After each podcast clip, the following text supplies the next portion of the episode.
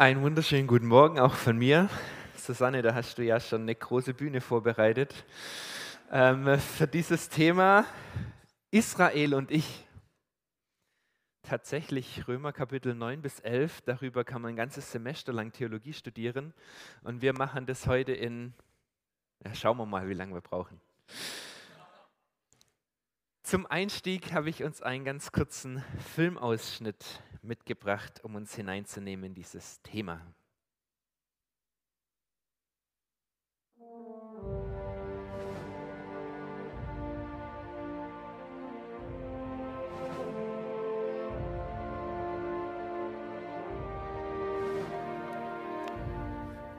Vierzehnter Mai 1948. Im Heiligen Land wird ein neuer Staat gegründet, Israel.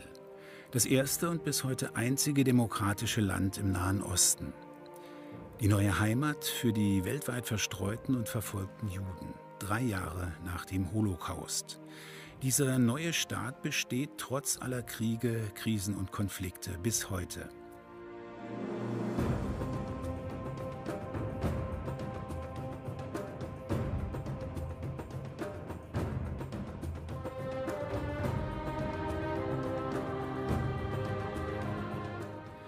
Einzigartige Bedeutung Israels lässt sich nur schwer erklären. Der Verleger Axel Springer sagt, für mich ist das Überleben des jüdischen Volkes und der Wiederaufbau des Staates Israel der Beweis, dass Gottes Versprechen in der Bibel sich erfüllen.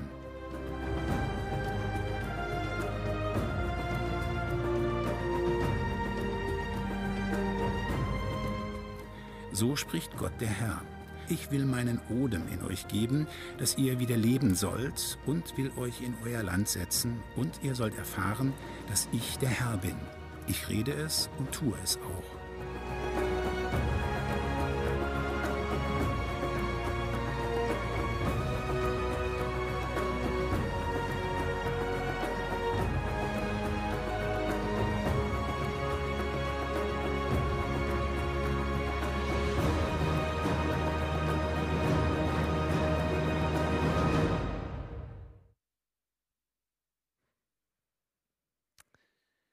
Israel und ich.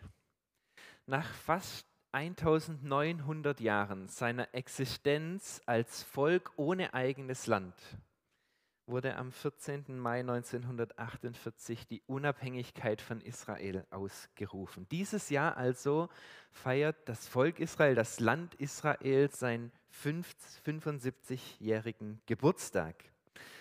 Und das ist die Einstiegsfrage, die ich uns heute mitgeben möchte.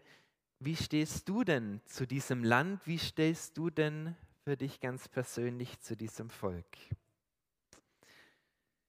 Wir sind im Römerbrief und die Kapitel 9 bis 11 im Römerbrief, die bilden eine in sich abgeschlossene Einheit, die gehören zusammen und Paulus geht der Frage der Erwählung und Verwerfung des Volkes Israel nach. Und die Frage ist, warum baut Paulus das gerade an dieser Stelle ein? Wir kommen her, wenn man uns die letzten Kapitel angeschaut, von der Heilsgewissheit, auf die Paulus hingeführt hat, mit der Bedeutung, nichts kann uns trennen von Gott.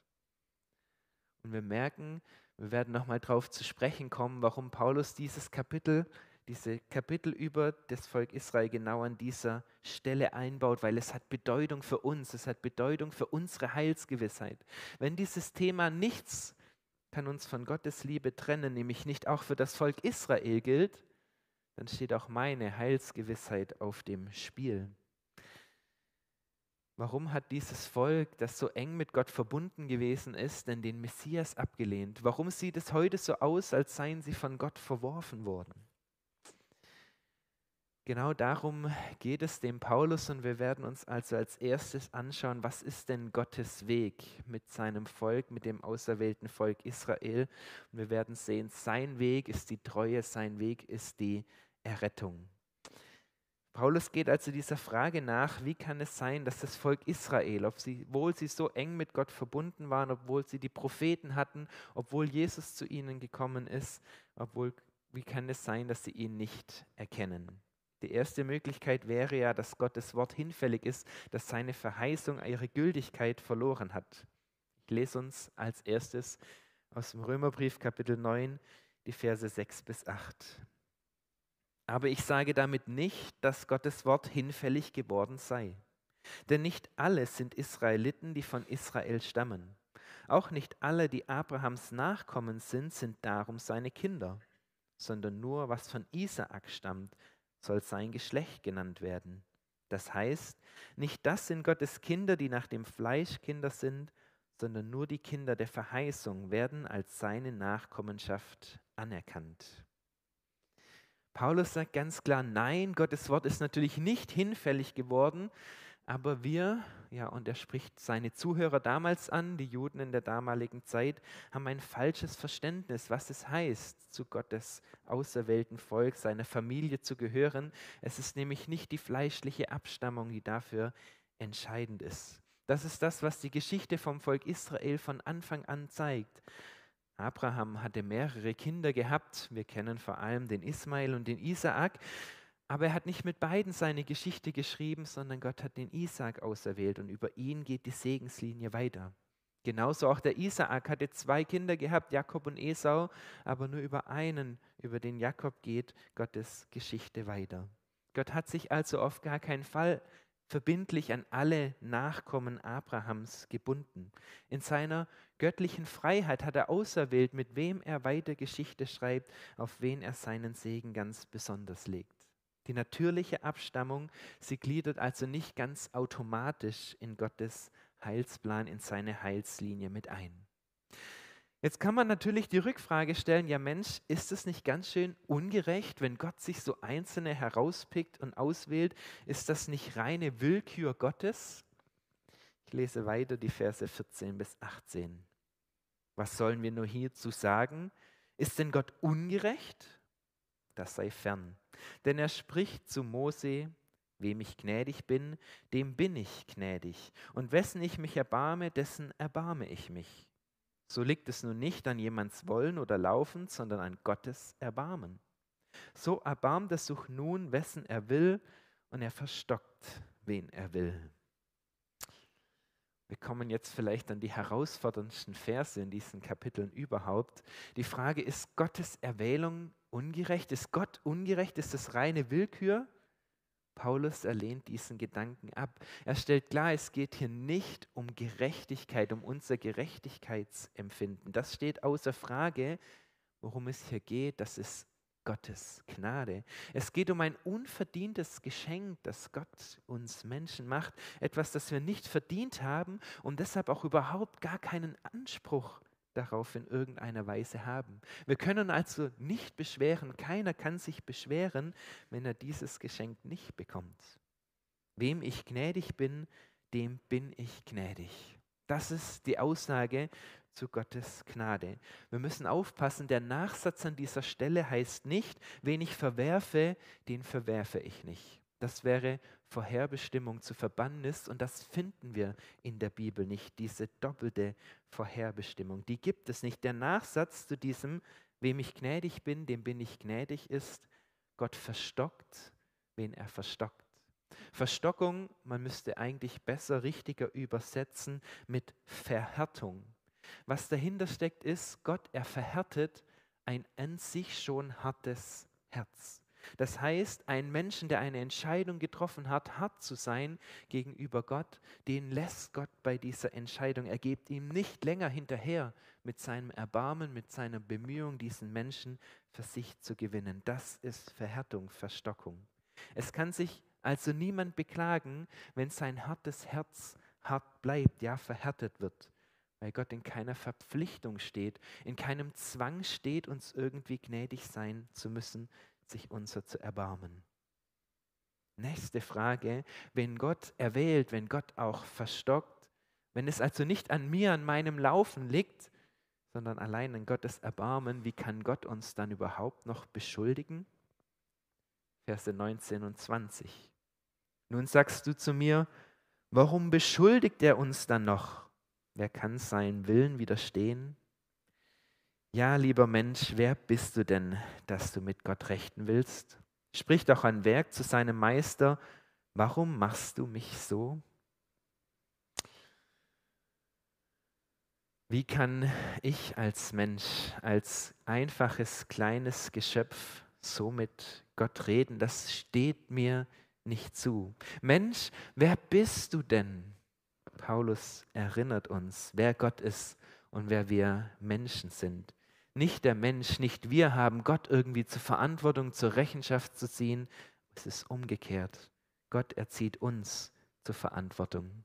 Und ich glaube, das ist klar, wenn wir die Bibel anschauen, dass meine Verantwortung, die fällt nicht dahin. Neben dem, dass Gott erwählt, neben dem, dass Gott erretten möchte, uns dieses Angebot macht, das ist die eine Seite, fällt eben auch unsere Entscheidung. Es gibt auf der einen Seite nicht den Heilsautomatismus, nicht den Heilszwang. Alle, die zu Nach Nachkommen Abrahams sind, ge gehören dazu. Und genauso auf der anderen Seite gehört eben auch diese freie Entscheidung von uns Menschen mit dazu. Paulus fragt weiter, was ist das Problem? Was ist das Problem von dem Volk Israel? Sie eifern doch so sehr für Gott, sie sind doch so mit Gott verbunden. Warum glauben sie nicht an den Messias? Ich lese uns aus Kapitel 10, Verse 2 bis 4 und 12. Denn ich, bin, denn ich bezeuge ihnen, dass sie Eifer für Gott haben, aber ohne Einsicht. Denn sie erkennen die Gerechtigkeit nicht, die vor Gott gilt, und suchen ihre eigene Gerechtigkeit aufzurichten und sind so der Gerechtigkeit Gottes nicht untertan. Denn Christus ist des Gesetzes Ende, Wer an den glaubt, der ist gerecht. Es ist hier kein Unterschied zwischen Juden und Griechen. Es ist über alle dasselbe Herr, reich für alle, die ihn anrufen. Paulus kommt jetzt auf das Problem zu sprechen, das Problem, das er feststellt bei den Juden, beim Volk Israel. Sie erkennen die Gerechtigkeit nicht, die für Gott gilt. Sie haben großen religiösen Eifer, sie versuchen alles, um Gott zu gefallen, aber sie erkennen nicht den Weg, den einzigen Weg, der zum Heil führt, und das ist Glaube. Glaube an Jesus Christus, und dieser Glaube ist es, der gerecht macht. Denn dieser Jesus, er ist das Ende des Gesetzes, das Ende zu verstehen in dem Sinne, der ist das Ziel. Er hat das Gesetz erfüllt, er hat es für uns erfüllt. Gott, er schenkt uns diese Gerechtigkeit. Das ist die Gerechtigkeit, die vor ihm gilt. Nicht die, die wir verdient haben, sondern die, die er uns schenkt, die wir annehmen im Glauben. Und da sagt Paulus, da gibt es jetzt keinen Unterschied mehr. Da ist ganz egal, welche Abstammung du bist, ob du Jude bist oder ob du Heide bist. Das ist der Weg zur Rettung, den es anzunehmen gilt. Kein Unterschied, aller Unterschied zwischen Heiden und Juden ist hier aufgehoben.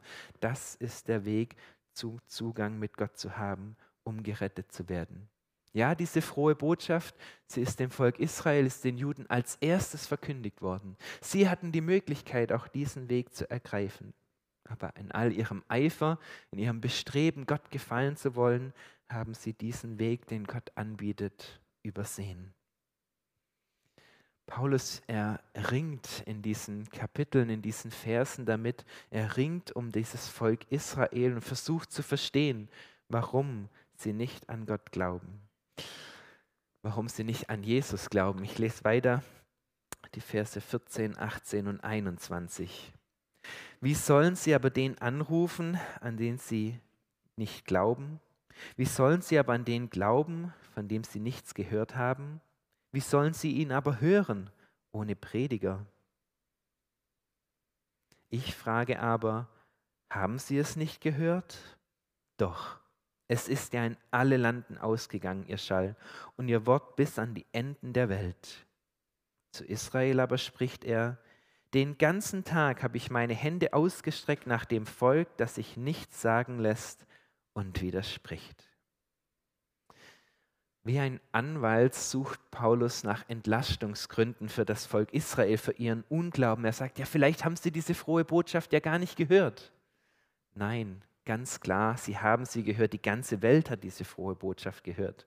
Paulus argumentiert weiter, ja, vielleicht haben sie es ja gar nicht verstanden, vielleicht war es ja zu kompliziert. Und auch dann sagt Paulus, nein, also wenn sogar die Heiden ohne Vorwissen es verstehen konnten, dann müssten es doch die Juden mit ihrer Geschichte genauso verstehen können. Das heißt, Israel, es hatte seine Chance, auf diesem Weg, auf diesem Weg Jesus Gerechtigkeit zu erlangen. Gott, er hat geeifert für sein Volk, er hat ihnen die Propheten geschickt. Ja, sogar Jesus, sein Sohn, ist gekommen zum Volk Israel. Vor ihnen Augen, ihren Augen hat er Wunder getan. Es gab die Verkündigung, es gab die Predigt, aber es gibt keinen Entlastungsgrund, der hier stichhaltig ist. Es bleibt der Tatbestand, Israel, es gehorchte nicht. Die Anklage gegen Israel, sie ist also gerechtfertigt. Und jetzt ist die spannende und entscheidende Frage, heißt das, dass Gott sein Volk verstoßen hat? Und dazu gibt Paulus Antwort in Kapitel 11. So frage ich nun, hat denn Gott sein Volk verstoßen? Das sei fern. Denn ich bin auch ein Israelit vom Geschlecht Abrahams aus dem Stamm Benjamins. Gott hat sein Volk nicht verstoßen, das er zuvor erwählt hat. Wie nun? Was Israel sucht, das hat es nicht erlangt. Die Auserwählten aber haben es erlangt. Die anderen sind verstockt. Wie geschrieben steht, Gott hat ihnen einen Geist der Betäubung gegeben. Augen, dass sie nicht sehen und Ohren, dass sie nicht hören, bis auf den heutigen Tag. So frage ich nun, sind sie gestrauchelt, damit sie fallen? Das sei ferne, sondern durch ihren Fall ist den Heiden das Heil widerfahren, damit Israel nicht ihnen nacheifern soll. Paulus sagt also, nein, definitiv nicht. Gott, er hat dieses sein auserwähltes Volk nicht endgültig verworfen. verworfen. An diesem Punkt müssen wir klar bleiben, sonst kommen wir auf einen verderblichen Irrweg. Paulus sagt, ich selber bin doch ein Beispiel dafür, dass Gott sein Volk nicht komplett verworfen hat. Ich selber bin Jude, bin Israelit und glaube an Jesus. Paulus führt dann in diesen Versen auch das als Vergleich noch an. Erinnert euch doch an den Propheten Elia. Auch er dachte, er ist der Einzige, der übrig geblieben ist. Auch er dachte, jetzt ist Gottes Geschichte mit seinem Volk am Ende gekommen.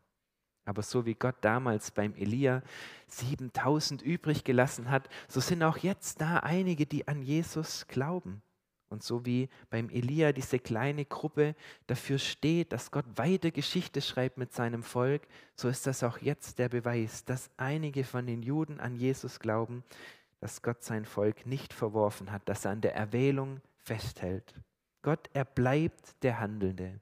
Wie damals, wie in der ganzen Geschichte des Volk Israels, so auch jetzt. Bis heute gibt es diesen kleinen Rest, der übrig geblieben ist, der glaubt, der an den Messias glaubt und diesen Weg eingeschlagen hat. Ja, die anderen, sie sind verstockt, sie sind verhärtet.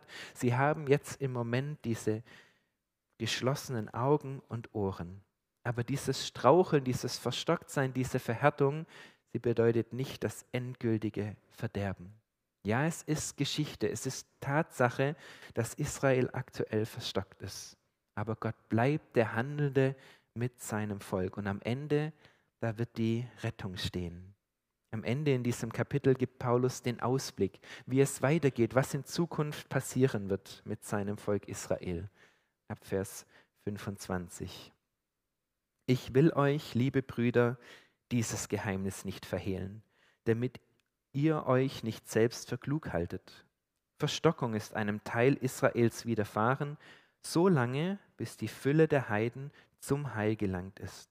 Und so wird ganz Israel gerettet werden, wie geschrieben steht, es wird kommen aus Zion der Erlöser, der abwenden wird alle Gottlosigkeit von Jakob.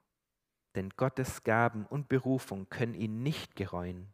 Denn wie ihr zuvor Gott ungehorsam gewesen seid, nun aber Barmherzigkeit erlangt habt wegen ihres Ungehorsams, so sind auch jene jetzt ungehorsam geworden wegen der Barmherzigkeit, die euch widerfahren ist, damit auch sie jetzt Barmherzigkeit erlangen.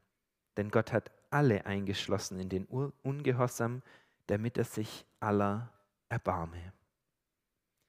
Jetzt aktuell leben wir in dieser Zeit der Verstockungen, der Verhärtung von einem Teil von Israel solange bis die Fülle der Heiden gerettet ist. Eine Fülle, das meint eine große Zahl. Wie groß diese Zahl ist, das weiß nur Gott.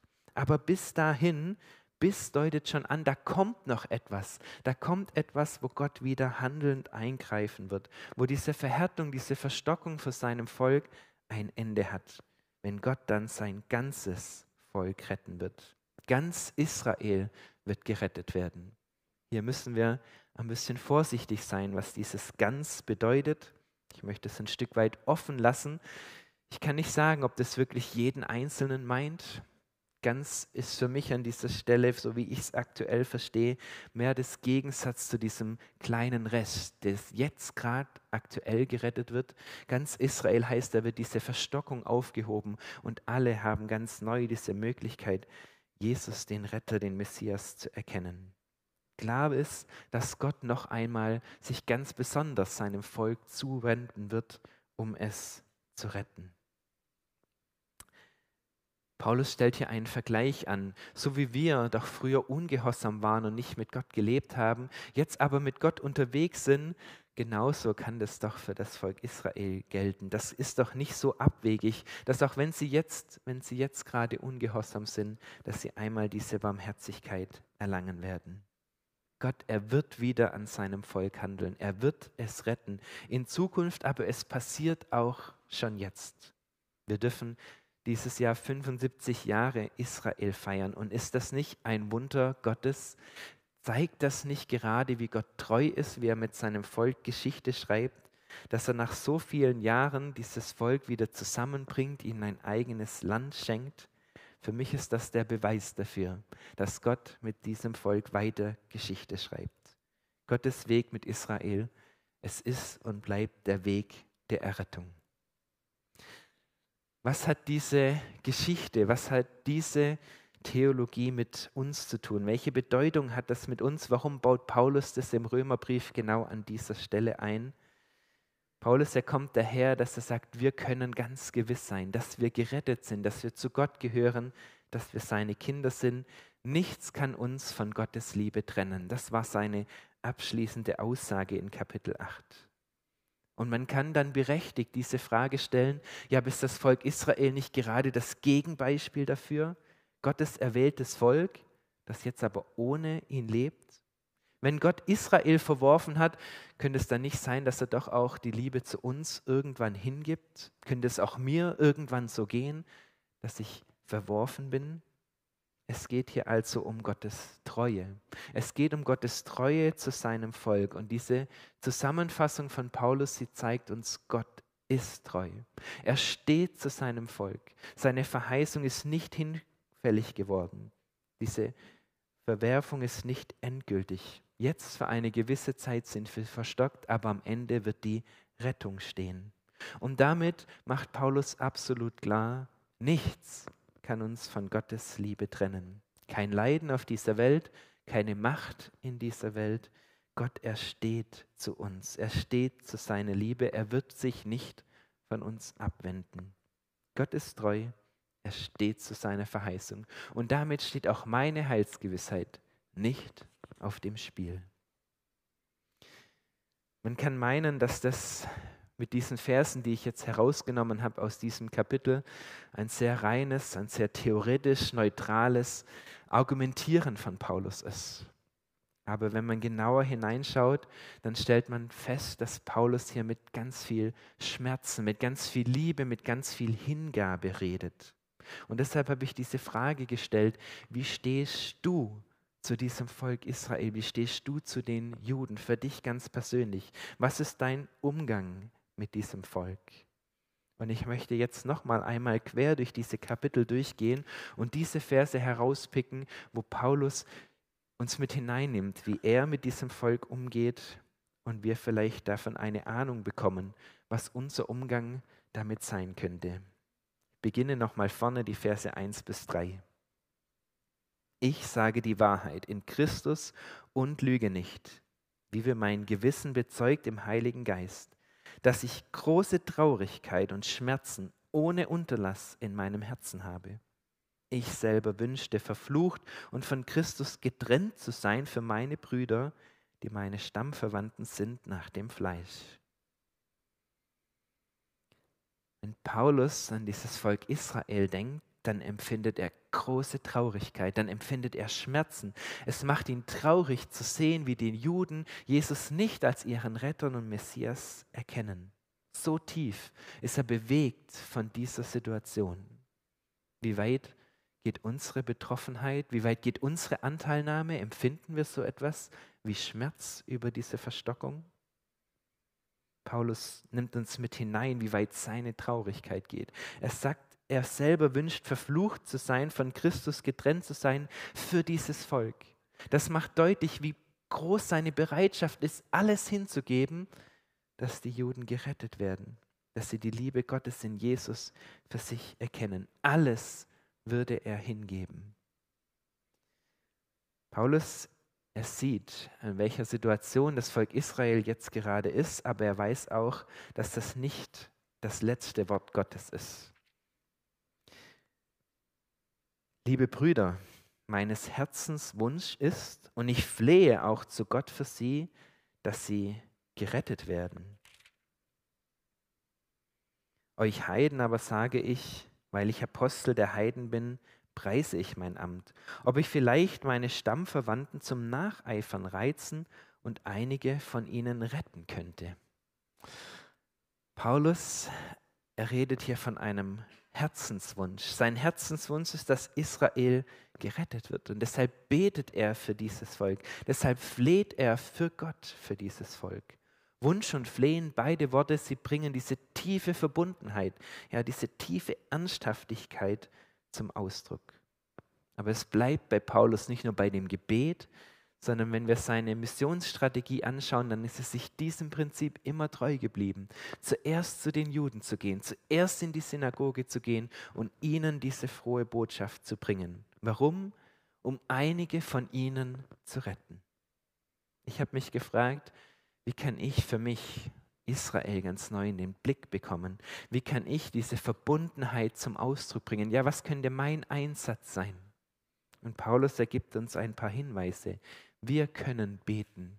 Wir können beten für die Juden. Und ich wünsche mir, dass wir es mit aufnehmen als Gebetsanliegen in unseren Gebetskreisen, in unseren Hauskreisen, für die Juden zu beten, dass sie Jesus erkennen, ihren Messias.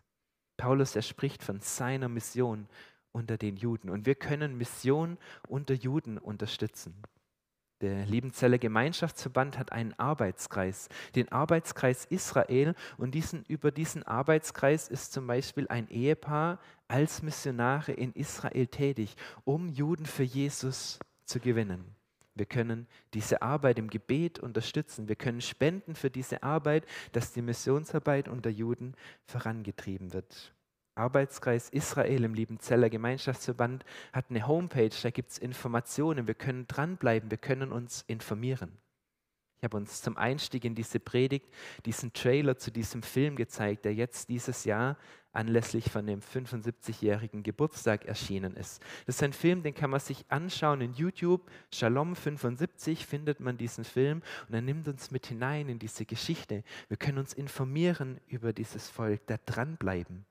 Es gibt im Internet einige sehr gute Vorträge von der Süddeutschen Israel-Konferenz, die auch dieses Jahr stattgefunden hat, kann man mit hineingenommen werden, was gerade vor sich geht, was passiert, wie die Mission auch in Israel vorangeht. Bleiben wir da dran, informieren wir uns, beten wir für dieses Land und unterstützen wir die Missionsarbeit. Zum Abschluss spricht Paulus noch eine Warnung aus. Er spricht von einem Bild und das möchte ich mit uns zum Abschluss anschauen. Wenn aber, wenn aber nun einige von den Zweigen ausgebrochen wurden und du, der du ein wilder Ölzweig warst, in den Ölbaum eingepfropft worden bist und teilbekommen hast an der Wurzel und dem Saft des Ölbaums, so rühme dich nicht gegenüber den Zweigen, Rühmst du dich aber, so sollst du wissen, dass du nicht, dass nicht du die Wurzel trägst, sondern die Wurzel trägt dich. Nun sprichst du, die Zweige sind ausgebrochen worden, damit ich eingepropft würde. Ganz recht. Sie wurden ausgebrochen um ihres Unglaubens willen. Du aber stehst fest durch den Glauben. Sei nicht stolz, sondern fürchte dich. Hat Gott die natürlichen Zweige nicht verschont, wird er dich wohl auch nicht verschonen. Paulus ermalt hier zum Abschluss ein Bild. Ein Bild vom Ölbaum, wo die einzelnen Bestandteile für verschiedene Personengruppen stehen. Würde Paulus zu uns sprechen, dann würde er wahrscheinlich nicht den Ölbaum als Beispiel nehmen, sondern einen Apfelbaum. Der Ölbaum, der Apfelbaum, er steht für Gottes Reich, für seine Familie. Von Anfang an, von Abraham über Mose, David, die Propheten, Jesus bis hin zu uns heute. Dieses Bild spricht von ausgebrochenen Zweigen. Das sind die Juden, die nicht geglaubt haben und die deshalb aktuell ausgebrochen sind. Und es spricht von eingepfropften Zweigen und das sind wir, das sind die Heidenchristen aus allen Völkern dieser Erde, die gerade teilhaben dürfen an diesem Ölbaum. Wir, wir sind die Zweige. Eigentlich waren wir wild, eigentlich haben wir da nicht dazugehört, aber wir wurden eingepfropft in diesen edlen, kostbaren Ölbaum. Dieses Bild ist eigentlich absurd. Es ist eigentlich falsch herum. Eigentlich nimmt man einen edlen, einen edlen Zweig und pfropft ihn ein auf einen wilden Baum. Hier passiert genau das Umgekehrte, denn genau das ist auch der entscheidende Vergleichspunkt. Wir Heiden haben es eigentlich nicht verdient. Wir sind eigentlich die Wilden, die nicht dazugehören. Es ist nicht natürlich, dass wir teilhaben dürfen an dieser Gnade. Und das ist der Zuspruch, das ist die Zusage, die wir hier mitnehmen dürfen. Was für ein unverdientes Geschenk, dass wir zu Gott gehören dürfen, zu seiner Familie gehören dürfen, dass wir Anteil haben dürfen an all dem Segen, an all der Güte, die er schenkt. Mich macht es ganz neu dankbar, dass es ein unverdientes Geschenk ist, dass ich zu Gott gehören darf. Und da steckt diese ernste Warnung für uns drin. Schaut euch doch mal die Juden an. Wenn Gott diese, die natürlich zu ihm gehört haben, schon nicht verschont hat, wenn er sie verworfen hat jetzt gerade wegen ihrem Unglauben, dann wird er doch uns genauso nicht verschonen, wenn wir an diesem Glauben nicht festhalten. Was heißt es, fest im Glauben zu stehen, an diesem Glauben festzuhalten? Es meint in erster Linie, dass wir nicht überheblich werden.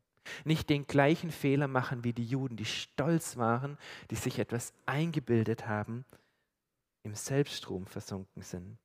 Es ist diese Warnung, dass wir nicht überheblich und stolz werden, sondern dass wir demütig bleiben, dass wir uns nichts einbilden auf unsere Heiligung, was wir alles schon erreicht haben in unserem Glauben, für unseren Einsatz für Gott und die Gemeinde, dass wir demütige Empfangende bleiben der Gnade Gottes, dass wir uns vor Gott fürchten und ich frage mich, wo steht mein Glaube in der Gefahr, dass ich hochmütig werde, dass ich stolz werde, dass ich auf andere herabsehe, dass ich mir etwas einbilde auf meine Leistung, auf den Weg, den ich schon gegangen bin.